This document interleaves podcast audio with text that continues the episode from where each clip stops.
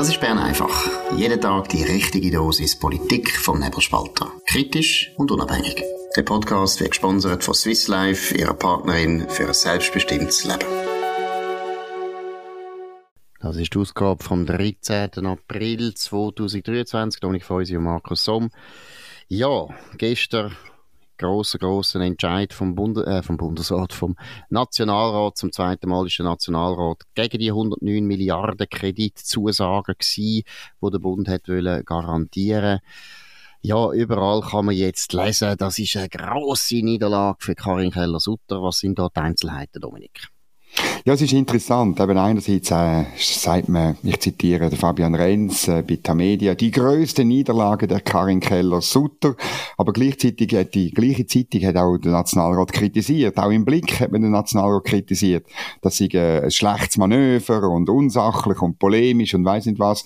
Ähm, muss sich dann irgendwann einmal entscheiden, wer wirklich der Böhli-Mann ist. Aber immer rasch über das reden, oder? Ich meine, ja, das Parlament hat die Garantie nicht gesprochen. Die Frage ist jetzt, ob das wirklich eine Niederlage von der Karin Keller-Sutter ist, weil es ist eigentlich ja nicht um sie gegangen. Es ist einfach darum gegangen, dass das Parlament äh, im Wahlkampfmodus ist, insbesondere SVP und SP, und dass sie natürlich die Krise, die Probleme, die Skandal, das Debakel nicht können vorbeigehen lassen, ohne sich zu produzieren. Und da ist man am Schluss einfach so weit gegangen wie irgendwie möglich. Heute in 20 Minuten ähm, tut man das noch ein bisschen aufdröseln Häusle. Ganz kurz, dort wird gesagt, eben am Dienstag Nachmittag in dieser Nationalratsdebatte ist ähm, Karin Keller-Sutter gefragt worden, ob sie denn wirklich bei der nächsten Gesetzesanpassung äh, von der Finanzmarktregulierung eine substanzielle Erhöhung von der Eigenkapitalquote und eine Beschränkung von der Boni bei allen systemrelevanten Banken bringen werde. Und sie hat dort das gemacht, was eine Bundesrätin muss, nämlich ausweichend äh, geantwortet, weil sie selber das ja nicht kann weil sie auch nicht diesbezüglich nicht das Mandat hat.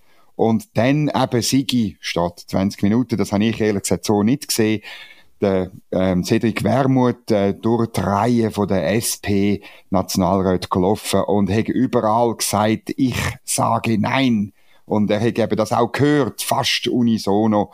Und die Türe zum CS-Deal knallt damit okay. zu. Äh, so genau, ob es so war, bin ich nicht ganz sicher, aber ähm, äh, es hat sicher eine Rolle gespielt. Wird schon stimmen. Also gut, ich würde es so sagen, wenn man es ein bisschen auseinander nimmt. Ich meine, das eine ist klar, bei der SVP gibt es einen grossen Kreis und nicht zuletzt natürlich der Christoph Bloch und der spielt immer eine grosse Rolle, wo Karin Keller-Sutter sie mit grossem Misstrauen oder auch grosser Skepsis anschaut. Und äh, Christoph Blocher hat es ja schon öffentlich gesagt, also die Performance von der Karin Keller-Sutter zum Beispiel an dieser Pressekonferenz, der berühmte, gar nicht gut gefunden hat. Sie hat viel zu viel geredet, sie hat viel zu viel Englisch geredet, sie hat viele Sachen gemacht, die er gefunden hat, ist nicht gut. Also ich würde schon nicht ausschließen, dass bei der SVP schon eine Rolle gespielt hat, dass es darum gegangen ist, der Karin Keller-Sutter äh, ja, ein Warnzeichen geben. Sie gilt eben auch als politisch immer wieder unzuverlässig für die SVP. Man hat nie dass sie seinerzeit im Ständeratswahlkampf, wo es um den Toni Brunner gegangen ist, und der Paul Rechsteiner, dass sie dort eigentlich sich gegen den Toni Brunner gestellt hat und damit auch äh, verhindert hat, eben, dass der Toni Brunner Ständerat wird im Kanton St. Gallen. Das sind lange, lange Geschichten.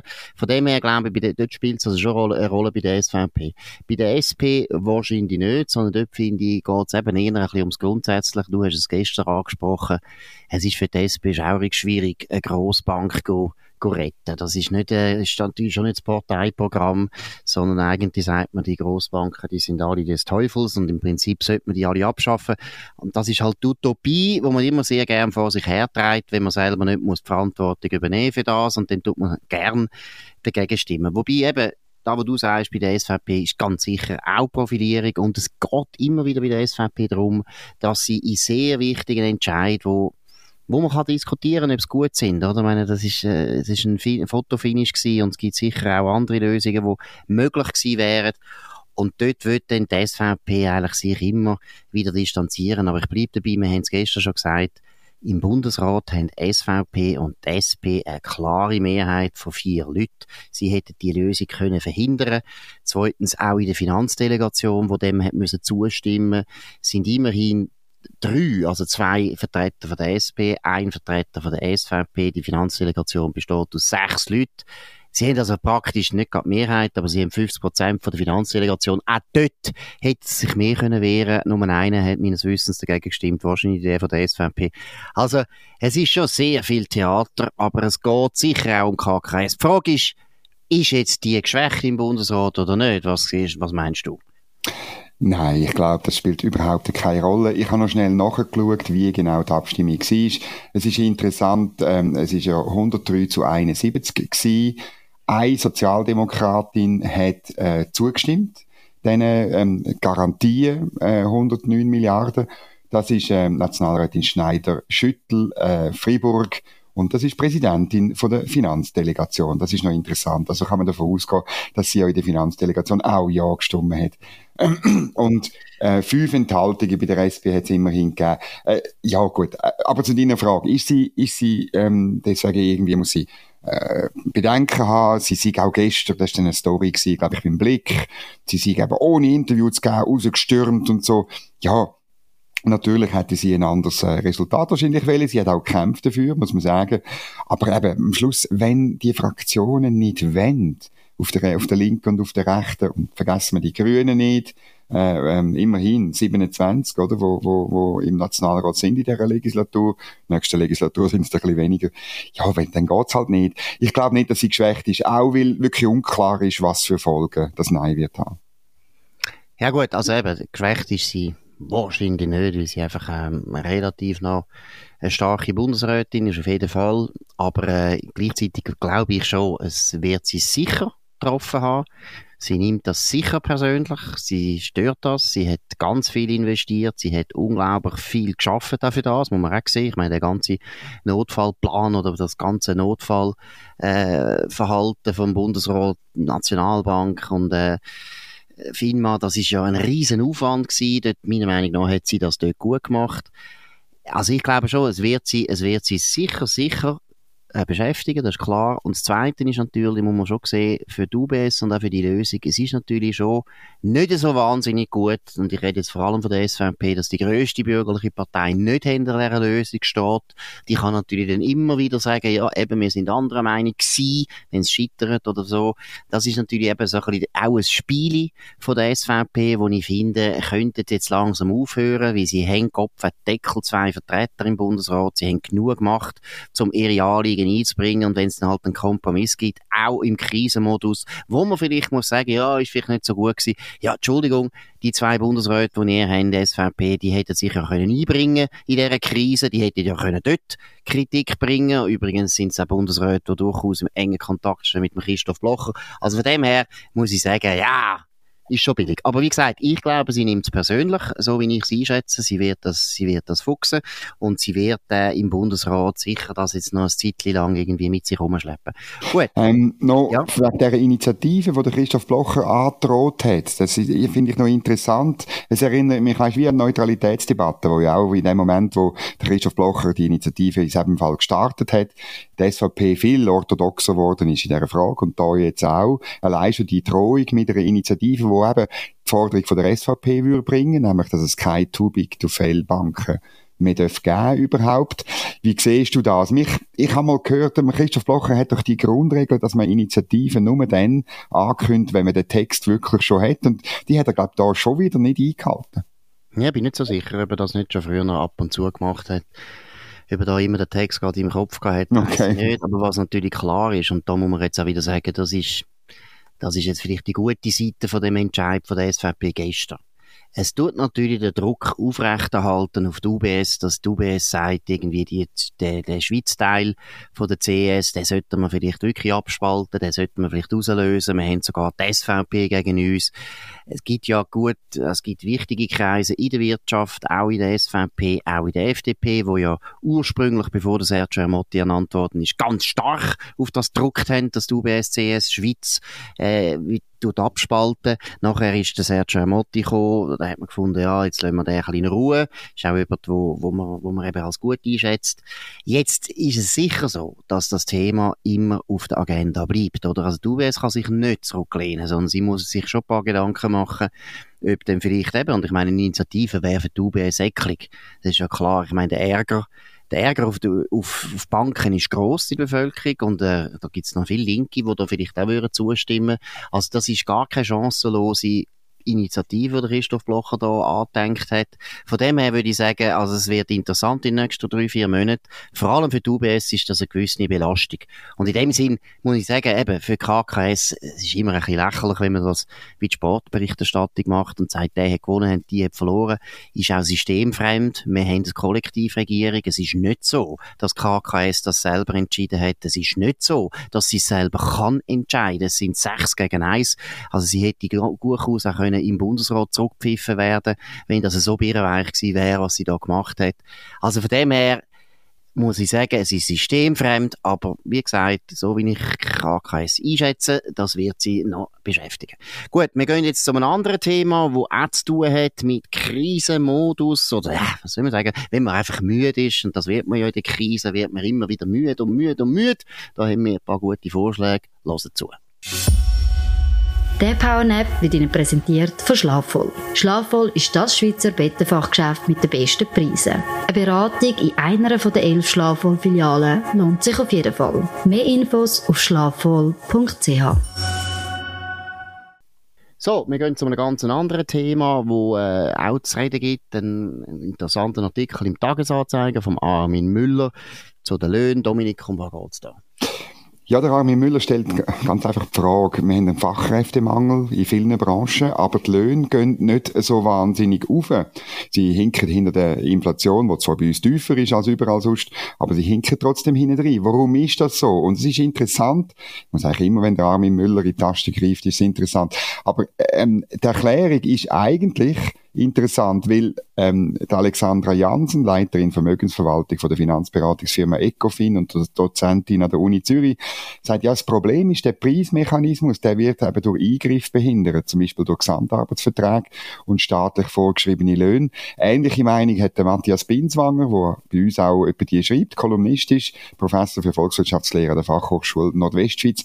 Der erweist schon lange auf so starre Lohnsysteme bei Spitälern und Pflegeinstitutionen hin, oder? Und dort kannst du eigentlich Lohnerhöhungen fast nicht erreichen, außer du machst irgendeine zusätzliche Weiterbildung, einen akademischen Abschluss oder so, aber dann wechselst du auch den Beruf, landest in der Pflegebürokratie und bist eigentlich gar nicht mehr dort, wo der Fachkräftemangel äh, äh wirklich ist. Das ist wieder mal ein Beispiel, oder, wie, wie staatliche Eingriffe, wie starre Systeme letztlich dazu führen, dass äh, der, der, der, Lohn, äh, der Lohnarbeitsmarkt nicht mehr richtig funktioniert. Darum ist, finde ich, wirklich ganz interessanter Artikel.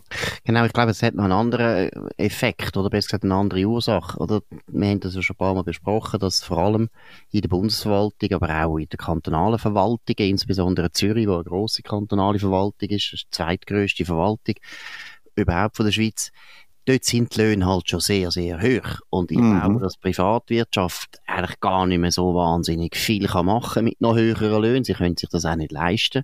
Sondern da, und da spielt dann Personenfreizügigkeit meiner Meinung nach rein. Dort schaut man dann schon eher, dass man Leute findet im Ausland, weil die sind auch nicht so wahnsinnig teuer. Ich glaube, Einheimische, die schon untergekommen sind in der Verwaltung oder im Staat, die bringt man sowieso fast nicht mehr weg, weil die Löhne zu hoch sind. Und von dem her habe ich das Gefühl, viel mehr Löhne können sie jetzt nicht mehr erhöhen in der Privatwirtschaft. Das, ist, das nützt einfach nichts, weil die Leute kommen nicht. Das ist der Punkt, glaube ich.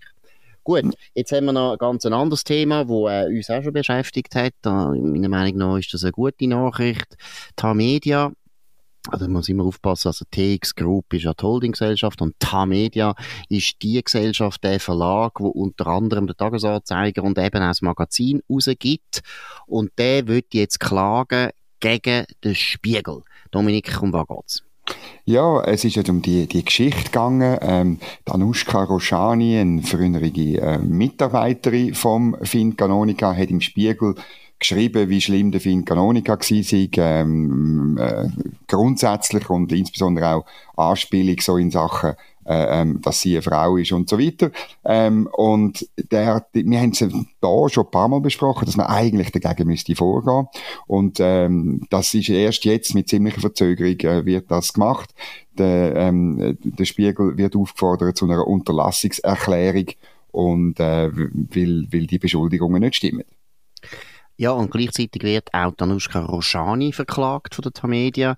Jetzt, äh, ich habe natürlich nicht gesehen, was sie jetzt genau da geschrieben haben, wie das aussieht. die Klage, aber es ist nach persönlich.com, wo die Geschichte gebracht hat, ist es also so, dass man sich offensichtlich auf das Problem Persönlichkeitsverletzungen fokussiert und das ist nicht dumm, das ist schlau, weil der Artikel, falls ihr ihn gelesen habt, müssen ihn jetzt eigentlich nicht mehr unbedingt lesen. Falls ihr gelesen habt, der Einstieg, die ganze Einstiegsgeschichte von der Anushka Rojani handelt ja eigentlich vom Harvey Weinstein. Und der Harvey Weinstein, das ist wirklich der Auslöser von der ganzen MeToo-Bewegung gewesen. Der ist verurteilt worden, und zwar in mehreren Fällen wegen wirklich Vergewaltigung. Also wegen ganz schweren sexuellen Delikt und der sitzt jetzt auch im Gefängnis und er kommt dann nie mehr frei. Er ist jetzt 71, hat in New York, glaube 23 Jahre bekommen, jetzt in Kalifornien nochmal 16 Jahre und das wird in Amerika kumuliert.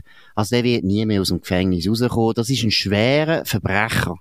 Und Danushka Rojani hat in dem Text eigentlich impliziert oder suggeriert, dass der Fincanonica ein schweizerischer Harvey Weinstein ist. Und das ist natürlich schwerstens persönlichkeitsverletzend und meiner Meinung nach auch ein No-Brainer. Also ich glaube, das ist ziemlich einfach, um das zu gewinnen. Da bin ich ziemlich sicher, weil das kannst, das kannst nicht bringen, oder? Man wird da mit einem Vergewaltiger, wird der Fincanonica verglichen und auch Danushka Rojani wirft ihm das ja nicht vor. Sie wirft ihm nicht vor, dass er sie je abgelangt hätte oder eben vergewaltigt hätte. Und auch die sexuellen Belästigungen sind eigentlich nicht der Hauptvorwurf, sondern sind eher so, eben, er hat immer eine sexualisierte Sprache geführt, aber nicht spezifisch gegen sie und so weiter. Also eben, da müssen wir jetzt nicht mehr in Detail gehen. Aber ich sage einfach, der Fall, jetzt so wie es die Media mal öffentlich gemacht hat, der glaube ich ist noch relativ leicht zu äh, gewinnen, aber selbstverständlich, wir würden noch gerne mehr wissen, wir würden eigentlich gerne wirklich am Schluss wissen, was stimmt jetzt, oder? Hat jetzt der Fincanonica die Frau gemobbt auf eine schlimme Art und das 14 Jahre lang, das ist Behauptung von Anushka Roshani. Fincanonica sagt, das stimmt nicht und das würden wir gerne wissen und von dem her finde ich gut, dass es jetzt endlich zu einem Prozess kommt. Ja, das ist klar. Also Sachen. Und ich finde auch vor allem gut, dass sich der Mann wehrt. Und es ist klar, dass nur wirklich ein, ein, ein Prozess das kann klären, denke ich. Ähm, also haben wir mehr klären als jetzt. Auf dem her ist es gut. Und ich finde auch richtig, dass, dass der Arbeitgeber sich wehrt. Weil, äh, ähm, das geht nicht. Wenn man gesehen hat, was Radio 1 von Roger Schawinski publiziert hat, aus dem Bericht raus, wo die Media damals gemacht hat, dann muss man schon sagen, also seitdem ist für mich klar, man muss sich wehren. Absolut, und das ist klar, also die Media ist ja nicht irgendwie eine Wohlfahrtsveranstaltung, also die mhm. machen das jetzt vor allem auch aus eigenem Interesse, was ich richtig finde, weil der, der Ruf von der Tamedia hat in Deutschland unglaublich gelitten. Ich meine, der Spiegel wird halt trotzdem, aus unerfindlichen Gründen, immer noch sehr ernst genommen, man hat das Gefühl, das Zeug ist recherchiert und es stimmt da kann man Zweifel haben. Und die Media muss da klagen. Also, weil sonst, das können sie nicht auf sich sitzen lassen, mhm. dass da so eine schlimme Geschichte möglich war. Und sie sagt ja eigentlich auch, es ist die ganze Struktur. Sie greift ja auch den Verleger, also der Pietro Supino, direkt an, wirft ihm vor, er hat da nichts gegen die absolute Macho-Giftkultur gemacht. Ich meine, das ist also starker Tobak. Und äh, da muss sich eigentlich die Media wehren. Aber gleichzeitig muss ich sagen, es ist anständig vom Arbeitgeber, es ist anständig von der Tamedia, dass sie da im Prinzip jetzt auch den Fincanonica in Schutz nimmt. Der Fincanonica selber tut ja auch klagen, aber das ist für den Fincanonica ganz sicher eine gute Nachricht, dass Tamedia jetzt auch klagt. Und das Dritte, was ich noch sagen es ist ja sehr gut, dass, dass Tamedia gegen Danushka Roshani klagt, weil letztlich angenommen, nehmen wir jetzt mal an, es stimmt, was sie geschrieben hat, dann wollen wir es genau wissen und wenn es nicht stimmt, wollen wir es noch genauer wissen. Also in dem Sinne eigentlich eine gute Nachricht. Gut, wir kommen noch zu zwei absoluten ja, wirklich weltbewegende Themen, die einfach wieder zeigen, in unserem Land geht's vorwärts. Da gibt's Politiker, die an uns denken und die wirklich gute Sachen machen und die wirklich auch unser Geld super ausgehen und wirklich, muss man wirklich sagen, also die Schweiz ist ein fortschrittliches Land. Also Karl Marx, der kommt die Tränen über. Um was geht's, Dominik? Ja, in der Stadt Zürich sollen jetzt äh, Gewerbler ähm, Boni bekommen. Ich habe gemeint, die SP für ein Boni-Verbot, aber es entweder schreibt so, Boni sollen sie bekommen, wenn sie Lasten mit dem Cargo-Bike statt mit dem Benziner transportieren. Also, jetzt müssen wir schauen. Schau, Markus, du musst jetzt ein Cargo-Bike zutun und Nebelspalter äh, Magazin, Printversion in Zürich ausfahren. Du kannst noch irgendeinen so Lautsprecher können wir noch montieren und du kannst ähm, die besten, die besten lustigen, ironischen Sachen noch erzählen. Und so musst jetzt du drei Tage pro Woche mhm. ähm, äh, durch Zürich fahren. Schau, wir brauchen die Boni unbedingt. Ja, wir können auch, wir können auch Stadträte umfahren. Also auch das gehört durchaus zu der Diversifikationsstrategie vom Nebelspalter, dass wir Stadträte, also nur Linken, weil der Filippo Leutenegger, der kenne ich sehr gut, der kann laufen und der hat selber eine Vespa, und zwar eine E-Mobil-Vespa. Nein, aber wir tun das auch Stadträte mit dem Lastenbike umfahren, das machen wir sehr, sehr gern. Aber jetzt sollen wir noch schnell ein bisschen ernsthaft sein es ist auch das ja eigentlich eine absolute Bankrotterklärung. Es zeigt ja einfach, dass das Zeug alles nicht funktioniert. Oder? Die Linken haben immer das Gefühl, sie können den Lauf der Technologie steuern und sie können dann eben mit irgendwelchen gutem Zureden und eben Goodies können sie nachher die Leute dazu bringen, dass sie aufs Auto verzichten, dass man das Auto aufhört. Das ist so naiv. Das ist so dumm, dass man eigentlich fast nicht aus dem, ich weiß gar nicht, man kann gar nichts mehr sagen zu dem Thema, weil es ist so, also ich muss ehrlich sagen, die Bürokratie in Zürich, da würde ich sagen, das ist jetzt vielleicht eine von der unfähigsten Bürokratien, die es gibt. Oder sagen wir, nein, vielleicht ist es nicht einmal unfähig, sondern eine von der weltfremdesten Bürokratien, die es gibt. Überall so birrenweiche Vorschläge. Jetzt gehen wir aber noch aufs rot-grüne Bern, wo dir noch näher steht, wo dich plagen, Dominik. Auch dort haben unsere lieben Beamten unglaubliche Fantasie entwickelt. Um was geht's? Ja, man baut ja hier in Bern eine neue Schwimmhalle, weil man die im Hirschengraben zutut, eine legendäre Schwimmhalle. Die ist viel grösser, 50 Meter Becken, sie kostet 75 Millionen Franken, sie hat acht Garderoben, vier Dusch- und WC-Bereiche und jetzt ist eben geplant, dass mindestens ein Garderobe und ein Sanitärbereich mit Universal beschriftet wird, damit, äh, so schreibt die Berner Zeitung, alle Personengruppen, also auch Personen, die sich als intersexuell, non-binär oder transgender identifizieren, einen Bereich haben, der für sie ist. Ähm, äh, die anderen, ähm, oder mindestens zwei von den anderen drei Garderobe- und Sanitärbereich, die werden wie bisher den biologischen Geschlechter zugeordnet. Danke vielmals ähm, das Konzept sich von der städtischen Fachstelle für Gleichstellung geprüft und für gut befunden worden. Ich, das ist großartig. Die haben sicher noch einen langen Bericht müssen schreiben. Ja, die haben drei Wochen lang Sitzungen haben die gehabt, wahrscheinlich. Ein Ethnologiestudium oder Soziologiestudium, also das sind ja alles so Leute, die Ausbildungen haben, die niemand kann brauchen, außer eben die Stadt Bern selbstverständlich. Das ist sicher gut überprüft worden. Ich, was ich nicht gut finde, was ich wirklich schade finde, ist, sie hätten noch einen Bereich sollen schaffen für rot-grüne Beamte, dass die auch eine eigene Garderobe haben, dass man dort äh, unter sich ist, weil äh, offensichtlich ist das eine Elite, wo alles besser weiß und in dem Sinne auch ein Haarrecht hat auf eine eigene Garderobe. Übrigens, wir haben es vorher jetzt erzählt, da bei den Lastenvelo, wo ja auch wird, also da kann ich auch jetzt garantieren, dass da außer zwei rot-grüne Beamte, wo irgendwie nebenbei noch irgendwelche Weckli verbreiten, dass das nicht gebraucht wird mit diesen Boni. Aber in der Stadt Bern wird auch das, bin ich ziemlich sicher, äh, zum Effekt führen, wo man nicht will. Ich bin ziemlich sicher, dass am Schluss in dieser Universalgarderobe auch vor allem Männer sind, in der Hoffnung, dass sie nackte Frauen sehen. Ich glaube, das wird so laufen. Oder das andere ist, dass einfach niemand die benutzt, weil alle sich äh, genieren oder das Gefühl haben, ja, das, ist, das gibt den Zred. Also, auch da haben wir wahrscheinlich die Garderobe, die relativ äh, ja, keine Frequenz aufweisen äh, wird. Gut, das ist es von Bern einfach heute, an dem 13. April 2023. Und ich freue mich, Markus Sommer auf nebelspalter.ch. Ihr könnt uns abonnieren auf nebelspalter.ch, Spotify, Apple Podcasts und so weiter. Und könnt uns vor allem gut bewerten, redet von uns, lasst uns zu, das würde uns sehr freuen. Wir hören uns wieder morgen zur gleichen Zeit auf dem gleichen Sender und äh, wir wünschen bis dann eine gute Zeit. Das war Bern einfach, gesponsert von Swiss Life, ihrer Partnerin für ein selbstbestimmtes Leben.